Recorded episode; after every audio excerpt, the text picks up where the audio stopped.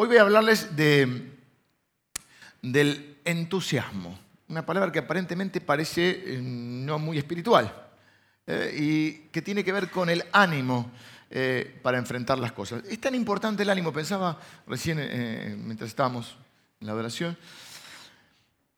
porque este año, por un montón de medidas económicas y por un montón de cosas, bueno, aparentemente estamos en crisis, siempre estamos en crisis, pero estuve en la costa atlántica y la costa atlántica estaba estallada de gente por todos lados, no había un lugar. Sé de hermano, me encontré con varios hermanos en la costa porque ahora somos muchos los del Salvador y estamos por todos lados, así que me encontré con varios eh, hermanos estuvimos compartiendo diferentes momentos.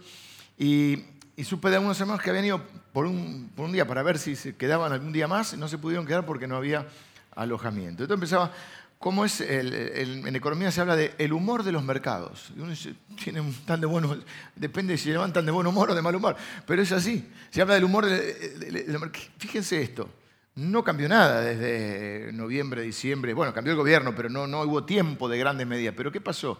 Cambió la expectativa, no sé. La gente dijo, llega las vacaciones, se gasta lo que no tienen, pero se van. Y digo esto porque en realidad muchas cosas dependen de nuestro ánimo, de cómo las enfrentamos. No es tanto lo que nos toca, porque en la vida nos tocan diferentes cosas, sino cómo las enfrentamos. Yo quiero hablar hoy del trasfondo espiritual del entusiasmo, de vivir con entusiasmo. En esta serie que, que hemos llamado Vivir en Positivo y Sé que Seba estuvo hablando acerca de, enfrentar con esperanza, habló acerca de la esperanza, Adrián habló acerca de vivir en positivo sabiendo que el Señor es nuestro pastor y mm, contándonos o desarrollando o recordándonos en algunos casos qué es lo que hace el buen pastor por nosotros. Y hoy yo quiero hablar del entusiasmo porque es una característica que es mucho más espiritual de lo que pensamos.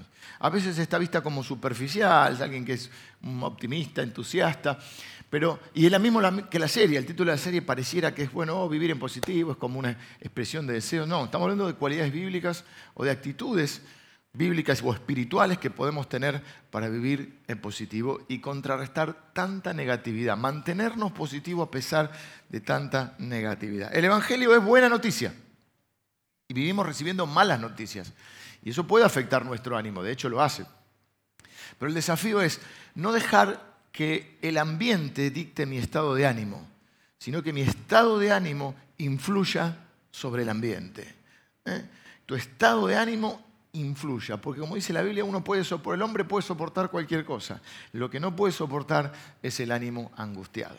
Así que la palabra entusiasmo tiene un trasfondo espiritual eh, que quiero que veamos juntos hoy. Viene o proviene de una palabra griega que tiene dos raíces, en teos Teos con H en el medio, T-H-E-O-S. Teos es la palabra Dios. De ahí viene teología, el estudio de Dios. Así que cuando los griegos hablaban de enteos, por supuesto, no con el conocimiento que nosotros tenemos del Dios verdadero, ellos lo utilizaban para eh, decir, em, tiene una inspiración, de ahí viene la palabra, porque en realidad está dividida también, hay otra palabra griega que es un poquito más larga, donde es, en teos y la otra parte es asma, que significa aliento. Es como esta gente está inspirada por los dioses, decían ellos. Se utilizaba para los profetas que ellos tenían, se utilizaba para los artistas, para gente que se destacaba de alguna manera.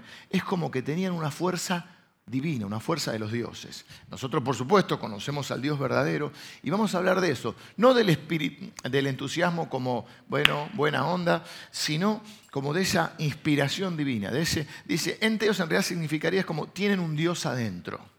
Y nosotros sabemos que tenemos un Dios adentro porque la Biblia dice que Dios vive en nosotros, en la persona y la presencia del Espíritu Santo. Así que nosotros tenemos una verdad, podemos llegar a vivir con un verdadero entusiasmo, con una inspiración divina, con la fuerza de Dios dentro nuestro, con Dios mismo dentro nuestro. Por eso que el verdadero entusiasmo no proviene del ambiente, que a veces, obviamente, somos seres humanos, no negamos nuestra humanidad.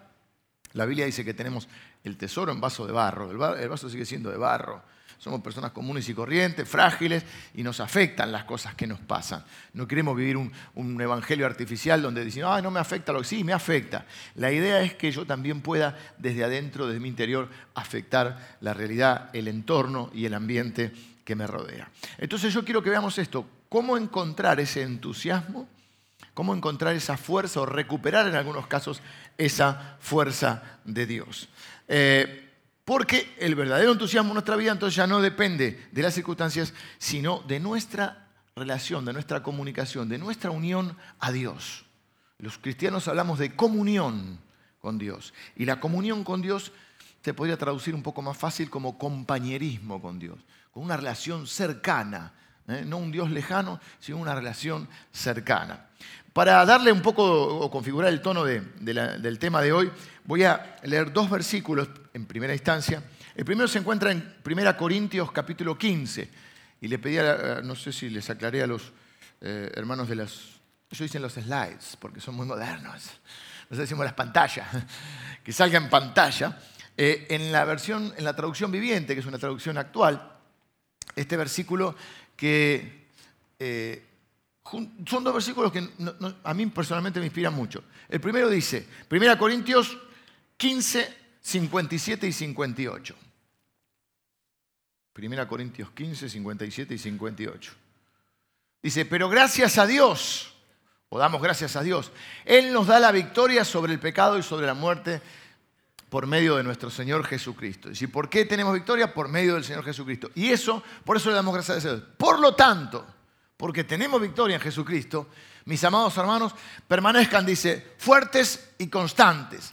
Trabajen siempre para el Señor con entusiasmo, porque ustedes saben que nada de lo que hacen para el Señor es inútil. Muchas veces hacemos cosas y decimos esto fue en vano, fue inútil, pero nada que vos lo hagas para el Señor, si lo haces, o sea, que cómo trabajamos con entusiasmo. ¿Para quién? Para el Señor. Eso hace que nada de lo que hagamos sea en vano. Nada sea inútil. Aún cosas que puedes decir, pero la gente no lo valoró, nadie lo vio. Nada es inútil cuando vos lo haces para el Señor. Es decir, que cuando trabajo con entusiasmo, con la fuerza, con la inspiración divina, para haciendo las cosas, lo que sea que haga, cortar el pasto, manejar, cocinar, ir a la fábrica, estudiar. Cuando vos lo haces para el Señor, lo común se convierte en sagrado.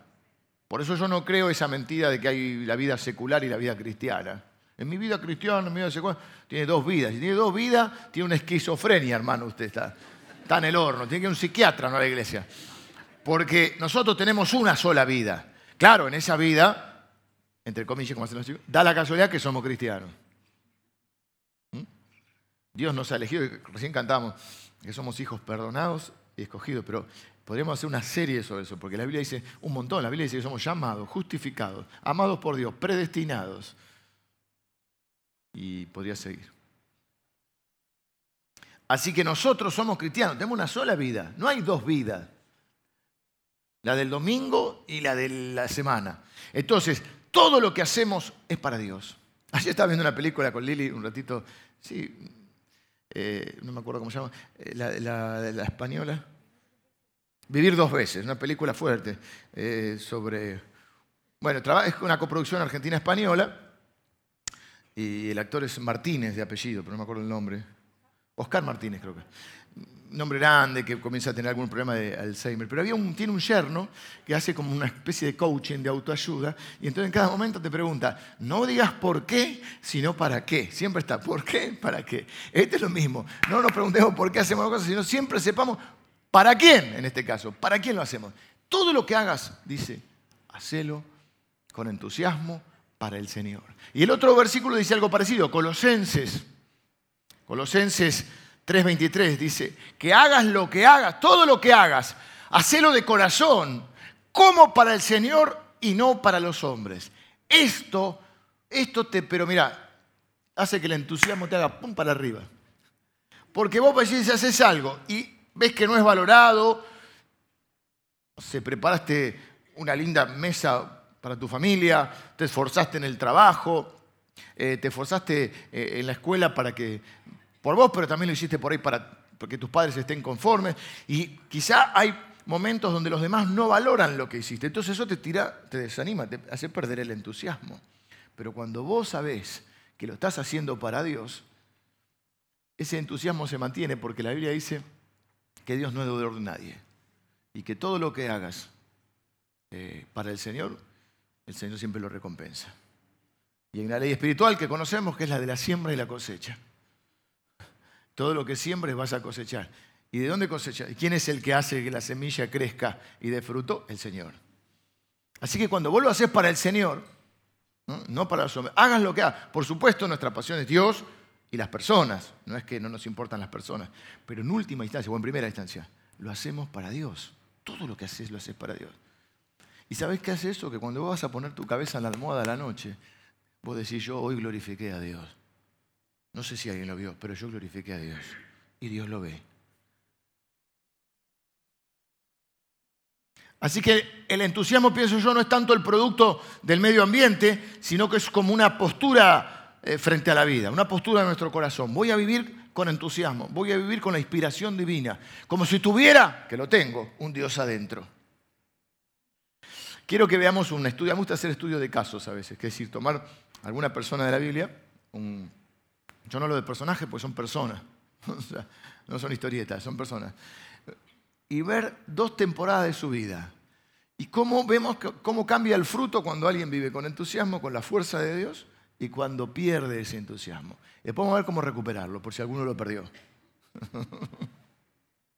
Así que vamos a mirar eh, un episodio en la vida eh, de un niño que nació para ser rey, el rey David, uno de los personajes más eh, sobresalientes y también más conocidos del Antiguo Testamento, se han hecho películas sobre el rey David. Solamente voy a tomar dos episodios para hacer un estudio de caso. ¿Cómo el fruto de alguien que está entusiasmado, cómo pierde ese entusiasmo y por qué, y cómo recuperarlo, y después nos vamos a casa. Así que primer punto lo vamos a ver, vamos a ver el entusiasmo de David, o el enteos diríamos, de David en el libro de Samuel. Como decíamos con un hermano la otra vez, me decía, porque uno está, en el Nuevo Testamento sí, porque son cartas. Uno dice primera Timoteo, primera Corintio. En el Antiguo Testamento, como son libros, podemos decir primero, ¿no? Primero de Samuel. Es lo mismo, es una pavada, pero que dicen primera Samuel, es primero porque es primer libro de Samuel. Así que primero de Samuel, para que nadie nos corrija, primer libro de Samuel, capítulo 17. Esto lo, miramos así, abuelo de pájaro, porque pienso que la mayoría tiene alguna idea de esta historia. Soy igual por las dudas, para no dar nada por sentado, les cuento rápido. El capítulo 17 cuenta el enfrentamiento de David con Goliat. El famoso jovencito, que no era famoso, no lo conocía nadie, ni el padre se acordaba de él, este, literalmente, eh, pastor de ovejas hasta ese momento. Israel estaba en guerra con un pueblo que siempre estuvo en guerra, con los filisteos. Había un gigante llamado Goliat, que medía más de tres metros de altura.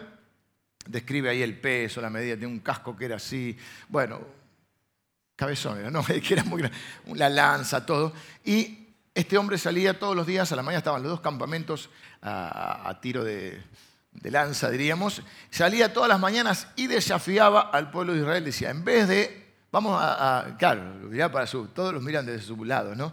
En vez de que peleen una batalla los dos pueblos, Peleemos uno a uno, un mano a mano. Yo peleo con uno, claro, él medía tres metros, ¿no? Dice, yo peleo con un israelita. El que gana, gana la batalla.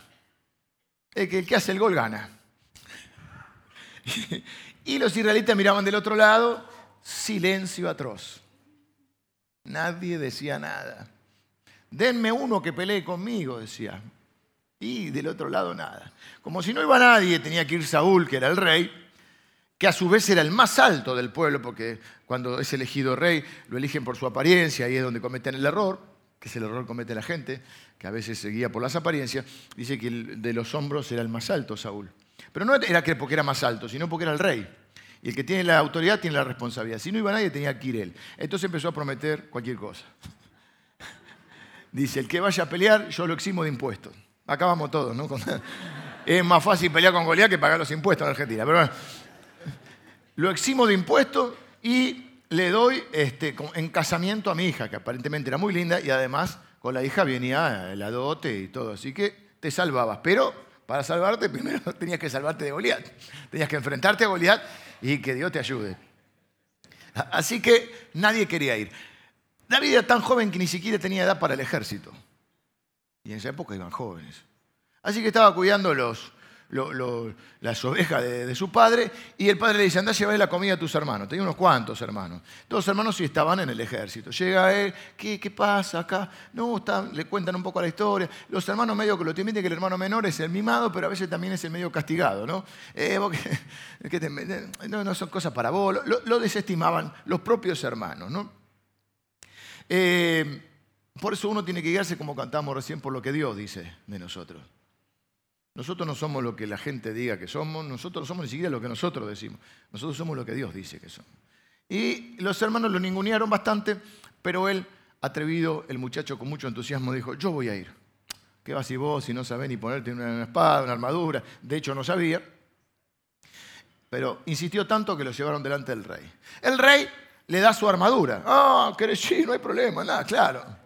Porque en la vida hay mucha gente que te dice cómo, hay que hacer las cosas, pero ellos no van. Uh, a mí me ha pasado mucho eso. Todos tienen una idea de cómo debería ser la iglesia, todos no, pero muchos. Si yo fuera pastor, haría, bueno, cuando tengas tu iglesia, hacelo. No, no es mía la iglesia, pero quiero decir, se entiende lo que digo, ¿no? Muchos te dan el casco, la espada, pero no van. Quieren que vaya vos, pero quieren que lo hagan como. Entonces Saúl le dio la. Toma, sí, tenés que hacer así, así, esquivar. ¿Por qué no vas?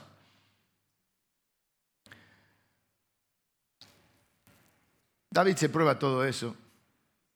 Yo no, no, no puedo. ¿Por qué? Porque nunca lo usé, dice. Y esto pasa con las armas espirituales. El día que llega la batalla, si no estás preparado, querés usarla. De golpe que eres el campeón de la oración, el campeón de la Biblia, no te sabes ni un versículo. Y no puedes usar las herramientas, las armas, ¿por qué? Porque no las sabes usar. Por eso nos preparamos acá para poder tener armas, herramientas espirituales para poder enfrentar los momentos de la vida. Así que dice, yo voy con mi onda y con mis piedras y va a la batalla. Ahí estamos entonces. Este es más o menos el contexto. Nadie quería ir, este hombre dice, yo iré, y deja bien en claro que su entusiasmo no nace de, de una ilusión, de, ah, porque es joven. No, los otros también eran jóvenes, ¿eh? porque estaban en el ejército, no es que eran gente mayor, eran jóvenes. Así que no es por eso del idealismo juvenil, sino él deja en claro que su fuerza viene de Dios. Porque el versículo, cuando lo ve venir, eh, Goliat, en realidad no lo vio venir, porque lo, menospreció. Lo ve que viene con un palo, con la onda, y dice que yo soy un perro yo para que venga con una onda de unas piedras.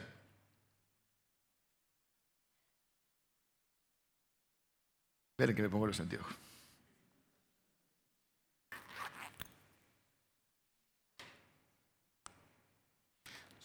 Versículo 43. Yo soy un perro, dice, para que vengas a mí con palos.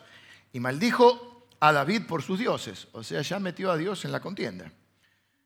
Dijo luego el filisteo a David, ven a mí y daré tu carne a las aves del cielo y a las bestias del campo. Entonces dijo David al filisteo.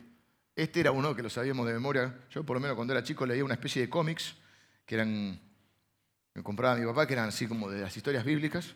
Y siempre estaba esta. Tú vienes a mí con espada, lanza y jabalina, mas yo vengo a ti en el nombre de Jehová de los ejércitos, el Dios de los escuadrones de Israel, a quien tú has provocado. O sea, no provocaste a Israel, sino a Dios. Jehová te entregará hoy en mi mano, y yo te venceré, y te cortaré la cabeza, y daré hoy los cuerpos de los filisteos a las aves del cielo y a la bestia de la tierra. Se la devuelve, ¿no? Y toda la tierra, escucha esto, toda la tierra sabrá que hay Dios en Israel y sabrá esta congregación, ya está predicando acá, que Jehová no salva con espada y con lanza, porque de Jehová es la batalla, y él os entregará en nuestras manos. Y aconteció que cuando el filisteo se levantó y echó a andar para ir al encuentro de David, David se dio prisa y corrió a la línea de batalla. ¿Qué dice David? Yo vengo hoy en nombre de del Señor. Vos venís con tus armas, yo vengo con las armas mías. Las armas mías son espirituales. Dios me va a dar la batalla y se va a saber en esta tierra, hoy sabrá que todo el mundo va a saber hoy que hay Dios en Israel. Y los propios de Israel van a saber. Y fíjense que cuando Goliat viene hacia él, él corre hacia la batalla. Tiene una inspiración divina, una fuerza divina. Está claro cuando uno ve la vida de este hombre. Este hombre, el domingo pasado, Adrián nos compartió el Salmo 23. Esa fuerza que él tiene nace de lo que decía hoy, de una relación diaria con Dios. David confiaba todos los días en Dios, no los domingos, todos los días. Te das cuenta que no es un hombre de domingo, es un hombre de relación. No digo que esté mal venir domingo, obviamente venimos todos los domingos, pero su relación no estaba solo el domingo con Dios. Él tenía una relación diaria con Dios, confiaba a diario en Dios, servía a diario a Dios, lo cual lo hacía un hombre fuerte, aunque en su aspecto no lo, fuera. Porque cuando Saúl le dice, pero ¿cómo vas a ir? Él dice, mire, yo cuidaba o cuido las ovejas de mi padre. Y cuando viene un león o cuando viene un oso, hay que enfrentarse a un oso. Dice que lo más difícil para pelear es contra un oso. Terrible, dice que es. Papete se para así el oso. Dice, eh, Dios me daba la victoria.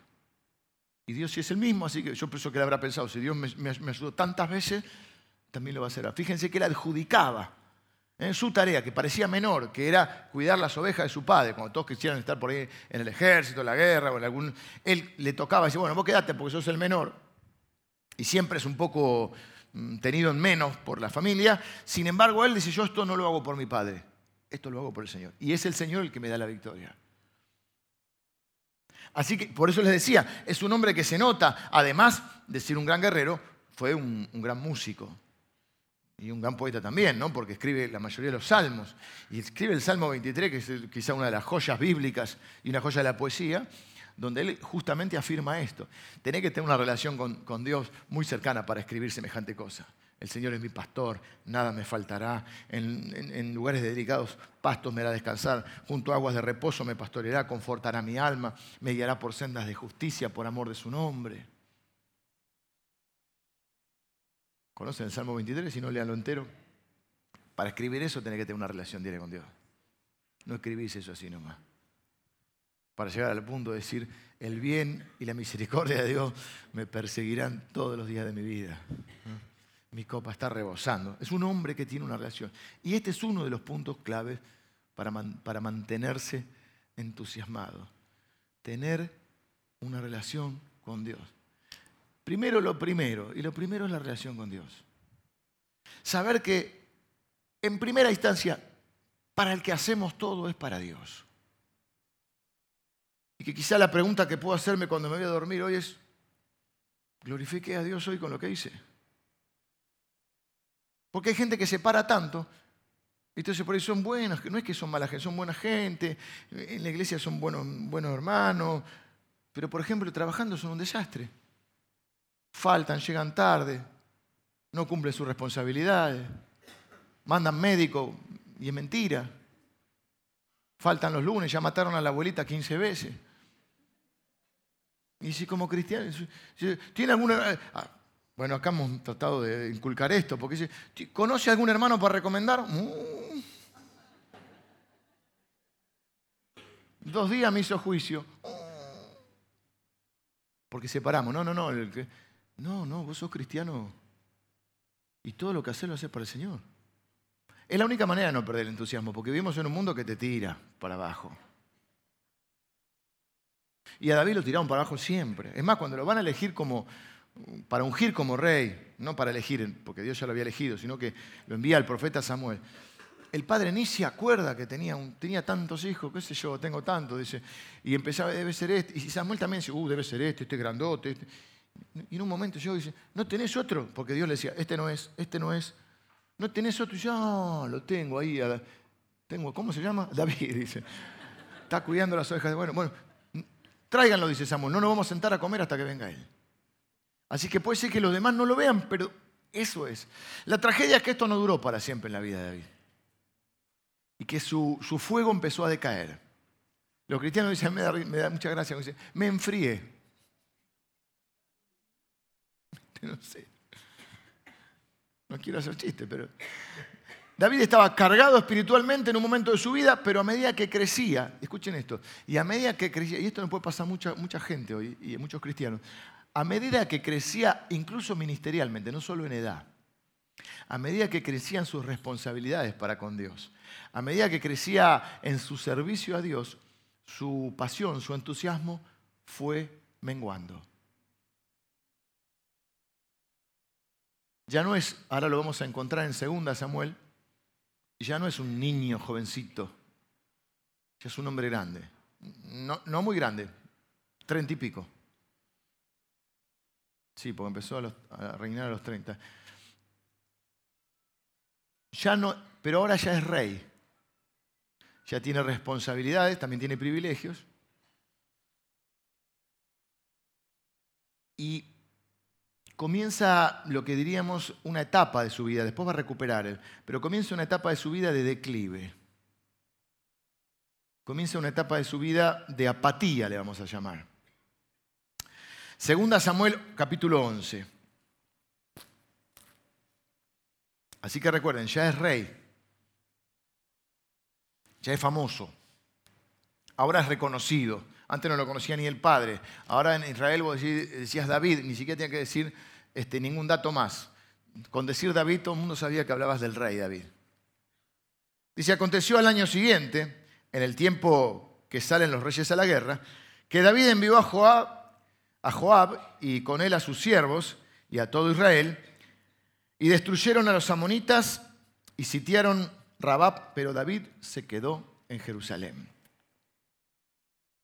En la primavera siempre salían a la batalla.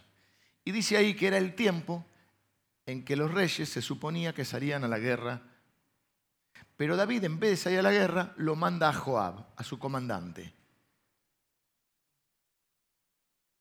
Y él se queda en el palacio.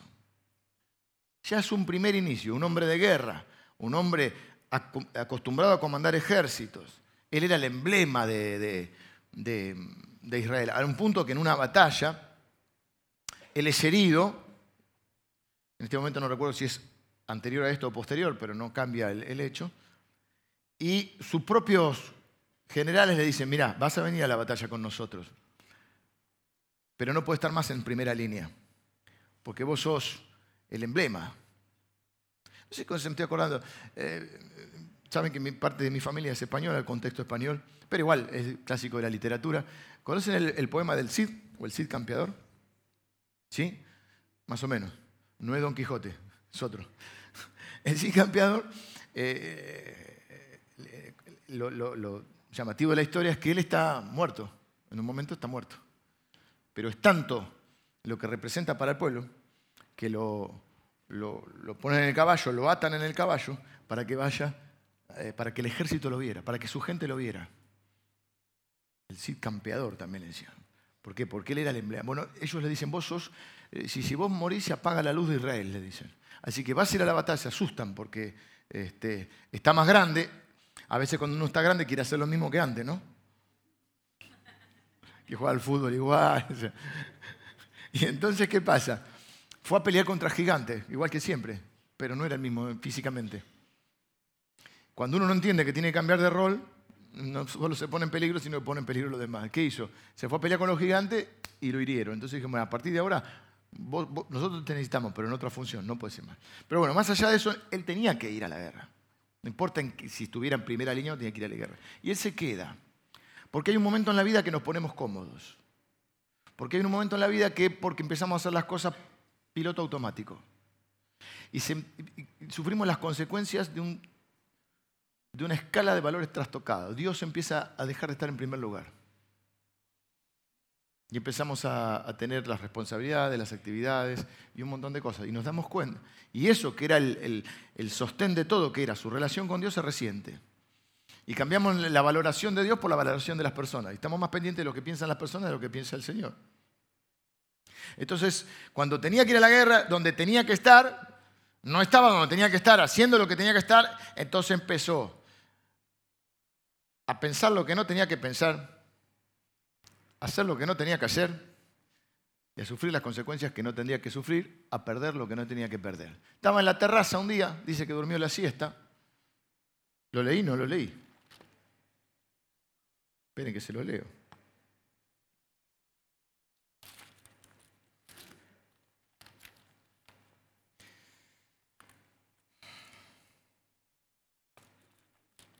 Sucedió un día, al caer la tarde, que se levantó David de su lecho, o sea, se pegó una siesta, con todo respeto para mis hermanos, una santiagueña, como dice mi amigo, se pegó una siesta santiagueña, no sé si hay algún santiagueño acá, en el público, presente. No tenemos, pero no, algunos no somos santiagueños y a veces nos damos una siesta.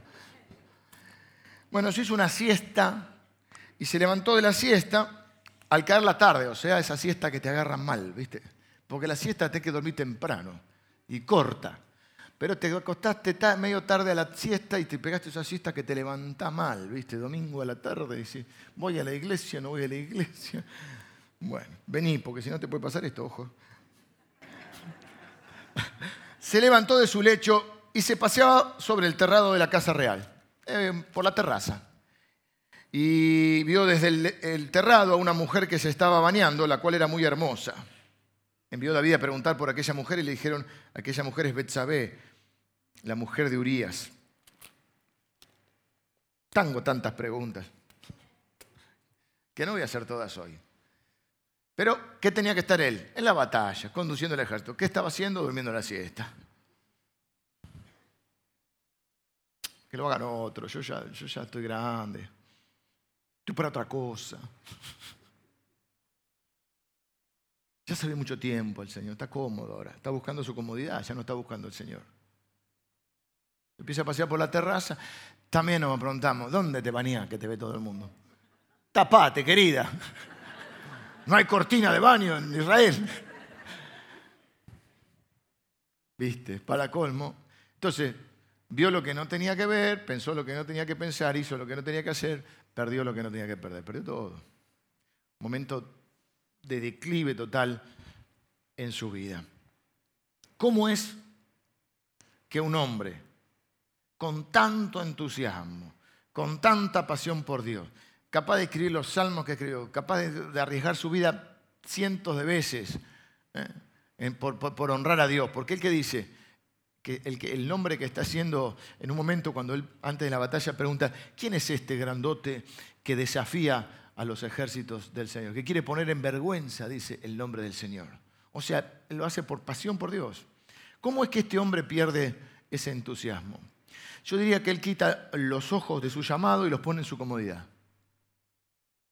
Él quita los ojos de su llamado eterno para ponerlo en las cosas temporales. Siempre tendemos o es una tendencia que podemos tener en un momento de la vida acomodarnos. Yo una vez leí algo que me, no ni sé dónde lo leí, soy de leer bastante, pero leí algo que me, me, quedó grabado hace muchos años, era yo bastante más joven, y estaba justamente en esa edad, en los treinta y pico, y yo leí que a esa edad, entre los treinta y pico, un hombre se conforma o se supera.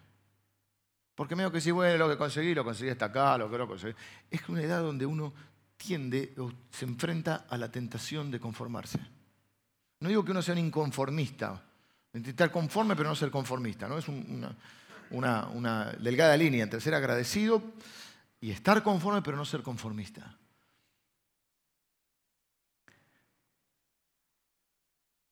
David corrió a la batalla cuando era joven para servir a Dios. Pero cuando fue más grande, en todo sentido, porque ahora ya era rey, es decir, con entusiasmo corrió hacia la batalla. Con apatía, para servir a Dios, con, con apatía buscó su comodidad, buscó servirse a sí mismo, buscó un lugarcito donde acomodarse y empezó a perder el entusiasmo, empezó a perder la pasión. Pregunta que quiero hacerte. En este momento de tu vida, y es una pregunta que cada uno se responde a sí mismo, ¿cuál de estas dos categorías te representa más? ¿Estás buscando tu comodidad? ¿Te has puesto sin querer queriendo, diría el chavo, en primer lugar a vos y a tu comodidad, a tus intereses?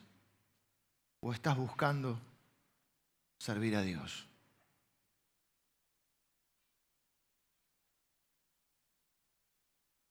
¿Estás comprometido a seguir a Jesús?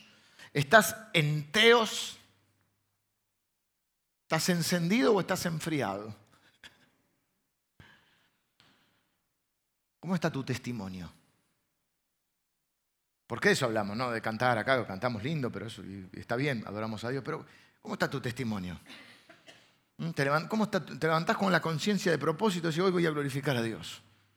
Yo soy, como cantamos, un eh, perdonado y elegido por Dios. ¿eh? predestinado para buenas obras que Dios preparó de antemano para que yo lleve a cabo. Hoy voy a encontrarme con esas buenas obras y las voy a hacer. Hoy voy a ser un testigo de Dios. ¿Qué es ser un testigo de Dios? ¿Hablar todo el tiempo de Dios? No, no, a veces hay que hablar, pero siempre hay que vivir. ¿eh? Para que cuando llegue el final del día, hoy glorifique a Dios también. Hoy me despierto con un propósito divino. Todo lo que hago, todo lo hago con entusiasmo, de corazón y para el Señor.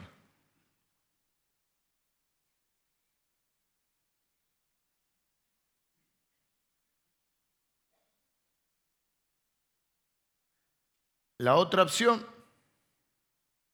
es cuando uno se desliza y la vida se trata más de uno. Querés estar cómodo. Sé que debería estar sirviendo, pero que lo haga otro. Sé que debería estar haciendo algo por alguien, debería estar dando más al Señor, a la iglesia, a las, a las personas, a un necesitado. Sé, pero seguro que hay alguien que lo puede hacer. Me encanta cuando voy a la iglesia y veo tanta gente sirviendo, toda esa gente que se ocupa de, los, de mis hijos. ¿Cuánta gente? Tenemos 170 personas trabajando en el Ministerio Infantil. Esta es una iglesia que este mensaje este, quizás para unos pocos, porque es una iglesia muy entusiasta y muy de. Pero aún en el servicio a veces podemos este, hacerlo por responsabilidad. A mí me ha pasado muchas veces, hacerlo por responsabilidad, porque uno tiene un compromiso, una responsabilidad con el Señor, pero a veces el ánimo se resiente. Y uno se pone como en piloto automático, ¿no? Por eso cuando alguien llega de otra iglesia, y quizá muchos de ustedes llegan el último tiempo, nosotros procuramos que no se desesperen por empezar a servir. No es que no queremos que sirvan, no es que la iglesia es cerrada, no es que no hay lugar para que sirvas. Hay gente que me dice, en esta iglesia está todo hecho, porque una iglesia organizada, siempre hay un montón de cosas que hacer y cuanto más somos, más podemos hacer cosas. Pero sí nos gusta que el primer tiempo sea un tiempo donde al no tener ninguna responsabilidad, quizá venir a una iglesia donde servías mucho, puedes sentarte a adorar al Señor, a recibir la palabra. No son vacaciones para siempre, pero todos necesitamos un, periodo. No vacaciones del Señor, sino del servicio, a veces. Y después ya cuando uno está, ¿eh? a veces por ahí venimos heridos, venimos con, problemas, bueno, que uno puede hacer, vivir un proceso eh, de, restauración de su corazón, de renovación espiritual, para después entonces servir al Señor con todo. Pero viste cuando ya entraste en eso de, y Dios merece que yo vaya y que yo lo adore, porque Dios es digno de adorar, pero es domingo y yo estoy cansado. Además es el cumpleaños de Rosita a la tarde, vienen los suegros a comer, entonces este domingo no vamos. ¿Y viste cómo es? Empezás a, a perder el entusiasmo. Debería orar. Yo antes oraba, che. Y oraba y, la verdad que Dios contestaba. Pero ahora, viste, me levanto cansado. No tengo tiempo de orar. Y así empezamos a buscar nuestra comodidad. Es una trampa. Porque nos dejamos de enfocar en los propósitos de Dios para enfocarnos en nuestro propósito falso también, porque no nos lleva a la felicidad, que es el de la comodidad. Lo que me hace bien. Pensás vos que te hace bien y después terminás como terminó David. ¿Cómo recuperar el entusiasmo? Dejamos a David y volvemos, después vamos a volver un poquito a David, y pensamos en nuestras vidas. Trágicamente, esto que le pasó a David es figura, es figura de lo que nos pasa mucho de nosotros servíamos al Señor con todo, íbamos a todas las batallas, todo, y en un momento determinado, porque ya hicimos todos los niveles de discipulado, y porque fuimos al instituto bíblico o al seminario, y porque ya tenemos ahora otra, otro caminar en el Señor, ahora resulta que en vez de nos fuimos a preparar para servir más al Señor, y ahora, y ahora no servimos al Señor. Yo recuerdo en el seminario, y no es culpa del seminario, una descripción de lo que sucedía en mi época, que ya el seminario lo de hace muchos años, que tuvieron que poner eh, una materia obligatoria, obra práctica, porque los seminaristas, ¿a qué se supone que iban los seminaristas? A prepararse para servir al Señor. Los seminaristas no se congregaban, algunos, no todos. Tuvieron que poner obra práctica como obligatoria, sería Era obvio, diría mi hija, que si te vas a preparar es para servir porque servís al Señor. Así tuve también alguna discusión, yo siempre un discutidor. Pero eh, Semana Santa te ponían examen el, lunes. Pero dejá, Semana Santa a estar sirviendo en mi iglesia, no me ponga el examen el lunes. Entonces me paso todo el fin de semana estudiando en vez de servir donde tengo que servir. Así, bueno, pero miren al, punto que llegamos. Y así nos pasa mucho a nosotros. Trágicamente es la historia de muchos. Quiero leerles el Apocalipsis. Pero no se asusten. Decime si no, no te ha pasado alguna vez. A mí me ha pasado varias veces. No sé si varias, pero alguna que otra vez me ha pasado.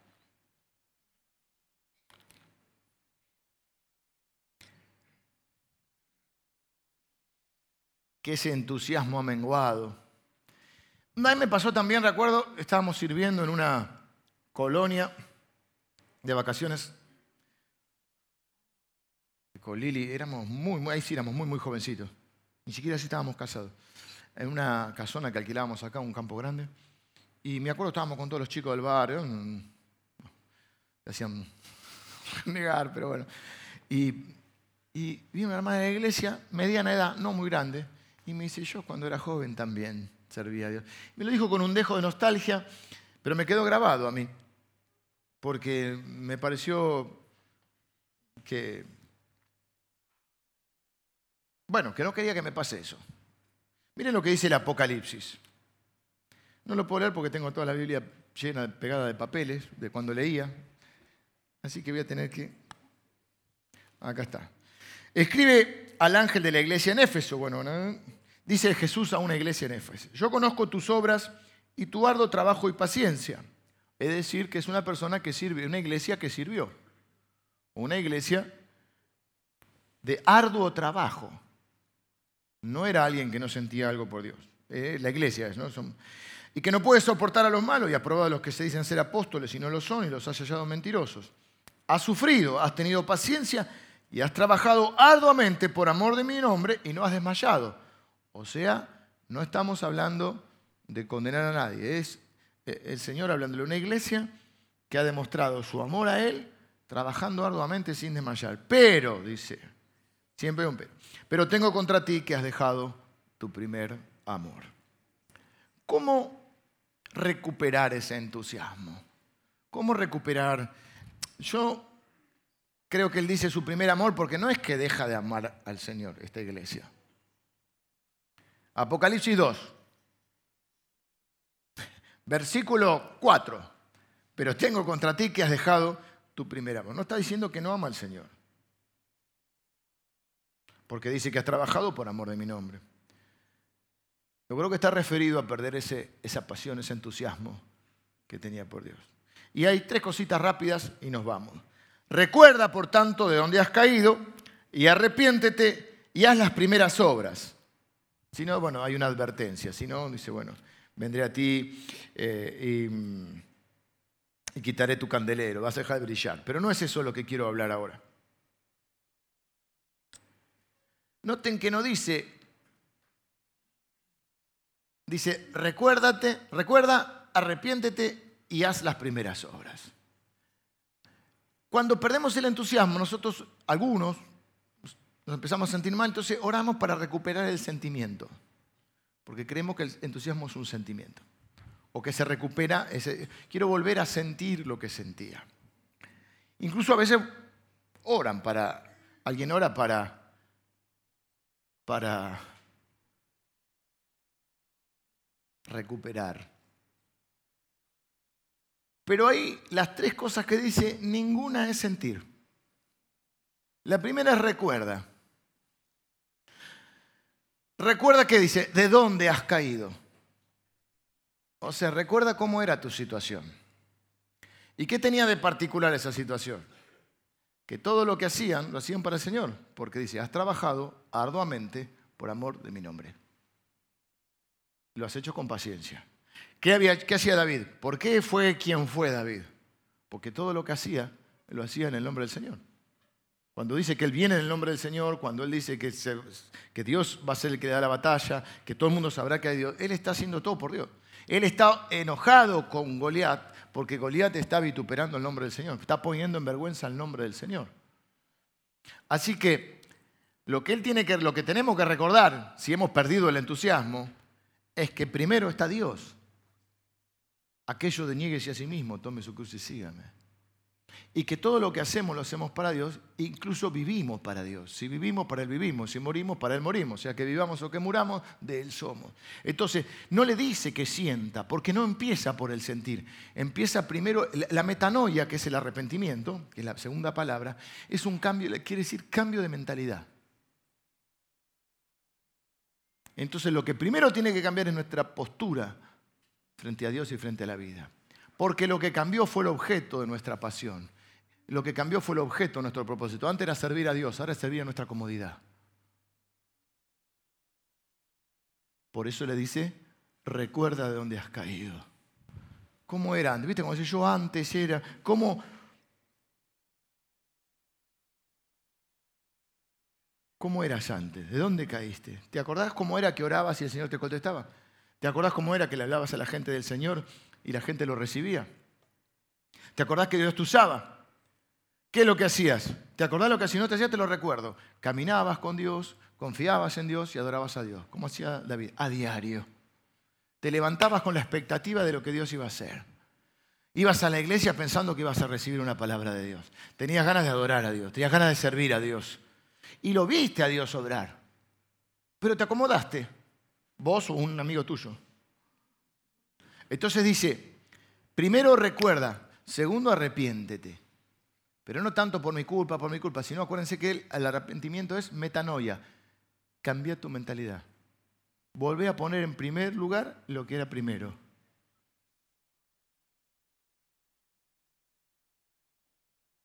Tercero, dice, haz las primeras obras. No dice que sientas, dice que hagas. La gente quiere recuperar el sentimiento para después hacer. Y parece que es al revés. Parece que cuando vamos sirviendo a Dios se va acomodando el sentimiento.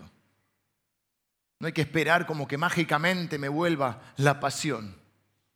Mágicamente ¿eh? las cosas se arreglen. Mágicamente me vuelva el entusiasmo. Si todo se arregla, entonces me va a volver el entusiasmo. No se va a arreglar nada.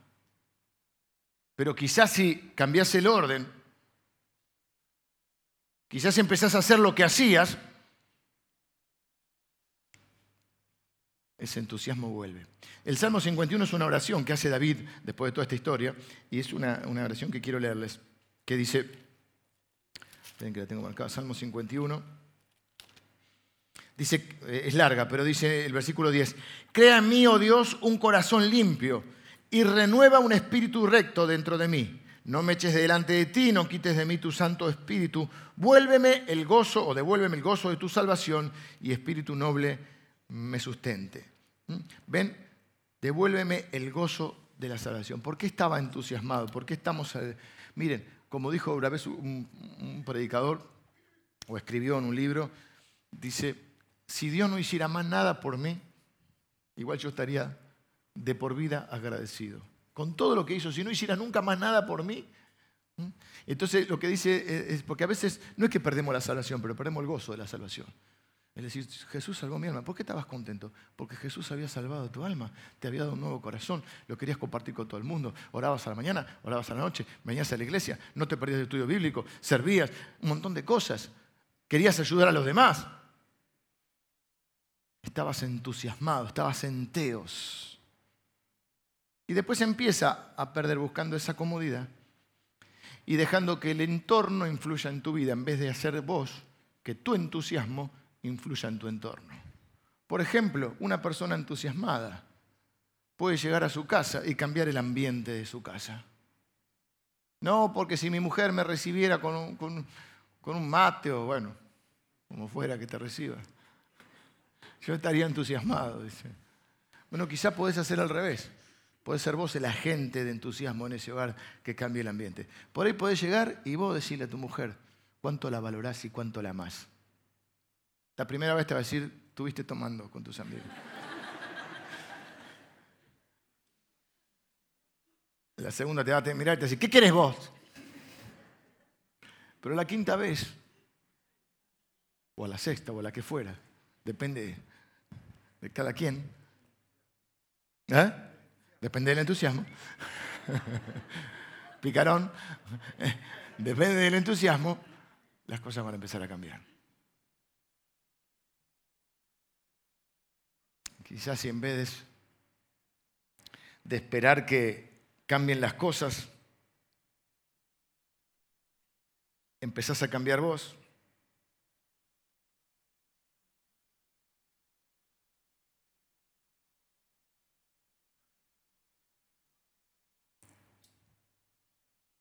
Quizás llegas a tu casa y en vez de sentar,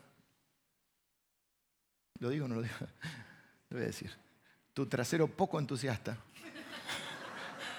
poco entusiasta, y prender la tele, te acercas a tus hijos, que al principio cuesta porque ellos están en su habitación, con sus cosas, sin cargosear, hay que buscar los momentos, te involucras un poco más en su vida. A veces tenemos hijos, no sabemos lo que sienten, lo que piensan, cuáles son sus dudas, cuáles son sus temores, qué es lo que les pasa. No, porque están todo el día con el celular y vos también. Y yo también. Quizás si, si en vez de decir el domingo, oh, alguien quiere ir a la iglesia, no, ah, bueno, yo tampoco. Decir, no, hoy es domingo, vamos a ir a la iglesia porque, porque adoramos y servimos a un Dios que nos ama y que es bueno con nosotros y que nos va a hablar hoy y nos va a traer una palabra que va a ir transformando nuestra vida. Haz las primeras obras. Quizás si vas al trabajo que por ahí no te gusta tanto y que quizás no es valorado, pero lo empezás a ver de otra manera, porque lo haces para Dios, porque lo haces con entusiasmo y te empiezan a salir las cosas bien. Y empieza a tener fruto. Y aunque el fruto no lo veas al principio, te vas a ir a acostar esa noche y decir yo hoy glorifiqué a Dios. Hoy como papá glorifiqué a Dios. Hoy como esposo o esposa glorifiqué a Dios. Hoy como en mi trabajo glorifiqué a Dios. Recuerda, arrepiéntete y haz las primeras obras. Por eso no dice que sientas. Porque el problema es que la gente espera que mágicamente vuelva la, la pasión en todo sentido en cualquiera de nuestras relaciones, pero ahora estamos hablando de nuestra relación con Dios. Y puede cambiar todo. Yo estoy entusiasmado de pensar lo que Dios puede hacer en tu vida si vos sos capaz hoy de recordar de dónde has caído, si es tu caso, por supuesto. De cambiar de nuevo tu mentalidad, de arrepentirte de eso.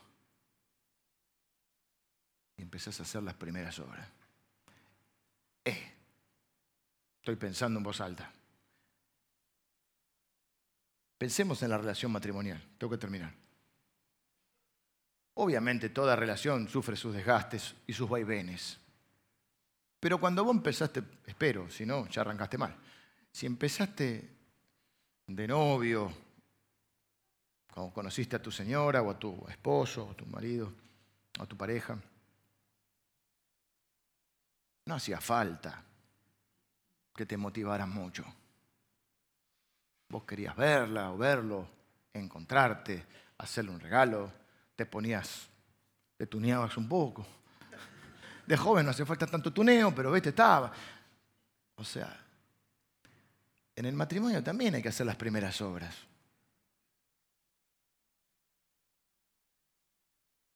Porque también empezamos a buscar nuestra propia comodidad. Y esa comodidad, y es más cómoda son más cómodas las crocs que los tacos altos, pero no lucen igual. Es más cómoda la llovineta, de la cual hemos hablado mucho. Es más cómodo tirarte en el sillón que invitar a o salir a tomar un helado. Pero haz las primeras obras para que vuelva el entusiasmo. Estoy siendo sutil, hermano. Casi en la onda, así no tengo que ser específico. Las primeras obras son las que te llevaron a tener una relación de amor y de pasión. ¿Y por qué se pierde eso? Porque se pierde, no, yo no creo tanto que se pierda el sentimiento, porque cuando estamos mal, ya no la quiero más. Me di cuenta que, siempre dice eso, me di cuenta que nunca la quise. No, no es verdad eso. Y lo estás viendo ahora eso. Pero lo que pasó no es que perdiste el sentimiento, es que dejaste de hacer las primeras obras. Me gustó eso. Vengan los músicos, frase. ¿Dijeron los chicos, vengan los músicos? Si no, no predican más. Tienen que. vengan los músicos o su defecto suban los músicos.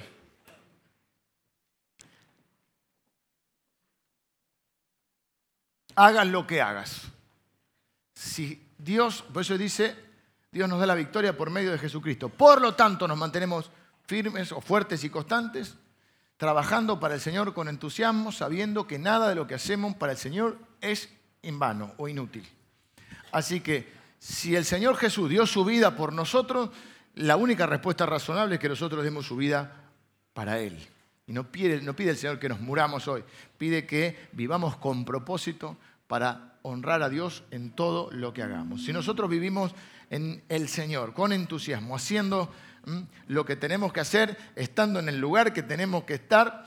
En primer lugar, haciendo las cosas para honrar a Dios. Dice la Biblia que cuando buscamos el reino de Dios, todo viene por añadidura. Así que recuerda, arrepiéntete y haz las primeras obras, porque hay dos tipos de personas en el mundo. Los que dejan que su entorno influya en su, en su entusiasmo y los que hacen que su entusiasmo influya en su entorno. Y yo estoy entusiasmado de pensar lo que Dios puede hacer en tu matrimonio si sos capaz de volver a hacer las primeras obras. Yo estoy entusiasmado de pensar lo que Dios puede hacer eh, en tu relación con tus hijos eh, si sos capaz de recuperar el entusiasmo, no el sentimiento, sino la actitud, la postura frente a ellos y frente a la vida. Estoy entusiasmado de lo que Dios puede hacer en tu trabajo lo que Dios puede hacer en tu ministerio, en tu llamado. No puedo, mira, estoy ansioso ya, no puedo esperar a ver lo que Dios puede hacer con todos los que en este día quieran, quizá no perdieron el entusiasmo, están en una vida ascendente, pues que podamos tener, renovar todavía más nuestro esfuerzo, nuestra dedicación, nuestro compromiso, nuestra pasión porque es algo que o se alimenta, no se puede quedar igual, o se alimenta o, se, o, o disminuye. Pero pienso lo que Dios puede hacer en la vida de muchos de ustedes, en sus familias, en sus trabajos. Si vos te levantás cada día y decís, hoy yo soy un elegido de Dios. Hoy Dios tiene buenas obras que preparó de antemano. Hay propósito en mi vida. Hoy voy a glorificar a Dios en lo que haga en el trabajo, en la escuela, en la fábrica, en el negocio, en casa. Hoy voy a hacer, voy a dar mi mejor esfuerzo, lo voy a hacer de corazón, lo voy a hacer con entusiasmo porque tengo un Dios adentro, tengo el Espíritu Santo, nada menos. Tengo un Dios, estoy inspirado por Dios. Voy a cambiar mi forma de hablar, me voy a dejar de quejarme, voy a dejar de protestar en casa, voy a estar dejar de señalar todo lo malo que hacen los demás en mi casa, llámese esposa e hijo, y voy a empezar a cambiar hasta mi forma de hablar. Voy a ser yo el que, porque dice, ¿viste? dice eh, Dios tiene que, quiere, cambiar tu familia, por alguien tiene que empezar. Si hubiera venido mi esposo, hoy que viene hubiera venido este mensaje, che, le mandar el Spotify. No, pero te trajo a vos. ¿Será que quiere empezar por vos? Miren, yo hay gente que puede hacerlo porque es quizás muy talentosa, muy, muy responsable, muy responsable. Pero yo, a mí es difícil que algo me salga bien si no lo hago con entusiasmo. Es muy difícil que algo te salga bien si no lo sé con entusiasmo. ¿Te acuerdas cuando nuestra hija chiquita decía, ponele onda? Decía. Cuando decía decía, ponele onda, la chiquita era. Y a mí me daba risa, ver un juego por ahí, estaba jugando algo, decía, ponele onda. Es muy difícil que algo te salga bien si no le pones onda. Es muy difícil.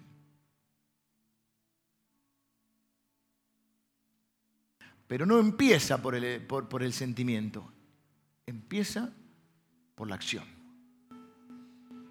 Recuerda, arrepiéntete y haz las primeras obras. Bueno, voy a orar. Señor, te doy gracias por tu palabra. Señor, no podemos esperar eh, de entusiasmo, al pensar cómo ese entusiasmo puede impactar nuestra vida, puede impactar nuestra familia, puede impactar nuestro ambiente, esa inspiración, Señor, que, que nos das a través de tu Espíritu Santo y de tu palabra. Señor, te damos gracias por lo que has hecho en nuestra vida, por lo que haces y estamos muy, muy esperanzados y muy entusiasmados con lo que podés hacer. Pero tenemos que hacer nuestra parte, Señor, y es lo que queremos decirte hoy. Señor, estoy orando con mis hermanos, aquellos de nosotros, Señor, que estamos entusiasmados con tu obra y con, lo que podés hacer en nosotros. Señor, queremos eh, crecer todavía más en nuestra pasión, en nuestro entusiasmo, en nuestra dedicación, en nuestro esfuerzo, en nuestro sacrificio y en nuestro servicio. Señor, aquellos de nosotros que hemos perdido un poco ese entusiasmo, que quizá no estamos como antes, queremos primero recordar, Señor, que tu palabra y todo tu Espíritu Santo nos recuerde, Señor, nos haga ahora traer esas imágenes vivas de lo que era nuestra vida cuando te servíamos con pasión y con entusiasmo. A veces tenemos que ir hasta el momento en donde te conocimos, Señor. Nos levantábamos con esa alegría y con esas ganas de vivir, de servir y de compartir con otros la buena noticia. Señor, hemos visto tu mano obrar en nuestras vidas. La mayoría de los que estamos acá tenemos testimonios de cuando creímos, actuamos y vimos, Señor, te vimos actuar. De los milagros que hiciste en nuestras vidas. Señor, has hecho milagros de todo tipo en, nosotros, has hecho milagros de sanidad, has hecho milagros de prosperidad en nuestra vida, Señor. Has abierto puertas. Señor, nos has usado para bendecir a otros. Hay gente que ha conocido al Señor a través de, de nuestro testimonio. Señor, hemos servido a otros, te hemos servido a ti y hemos visto tu obrar, Señor. Pero por alguna extraña razón nos hemos acomodado un poquito y hoy ya no tenemos ese esa pasión que teníamos, Señor, pero que hoy la podamos recuperar. recordando primero lo que es lo que estamos haciendo, Señor. Eh, nos arrepentimos de haber buscado nuestra comodidad y queremos cambiar nuestra manera de pensar ahora y volver, no esperar a sentir, sino que queremos volver a hacer las primeras obras. Queremos volver a ser, Señor, esos, esos hijos tuyos ansiosos de servirte. Queremos dejar de ser esos eh,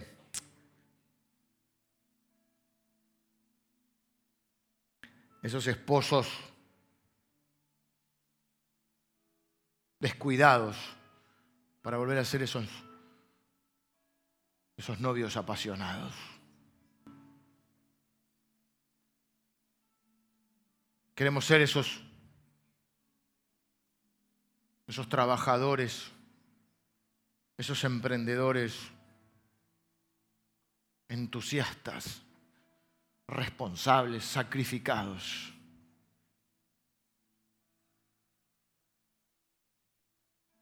Que vean el fruto de su esfuerzo. Señor, te necesitamos. Necesitamos tu fuerza, tu inspiración. Yo creo que una de las cosas que nos inspira, Señor, es tu palabra. Yo te pido, Señor, que esta palabra inspire el corazón de mis hermanos. Señor, para que muchos de ellos se vuelvan a encender en el fuego y en la pasión de vivir para ti. Todo lo que hacemos, Señor, lo hacemos para ti. Y disfrutamos de la bendición. No, no, es, no es una vida abnegada, Señor, sino es una vida maravillosa. Pero queremos ponerte en primer lugar nuevamente en nuestra vida, Señor volver a poner las cosas en orden en nuestra vida y es ponerte en primer lugar, Señor. Porque tú eres nuestro tesoro, Señor. Yo oro por cada uno de mis hermanos y te pido, Señor, que esta palabra les traiga entusiasmo a sus vidas, les traiga tu, tu inspiración, Señor.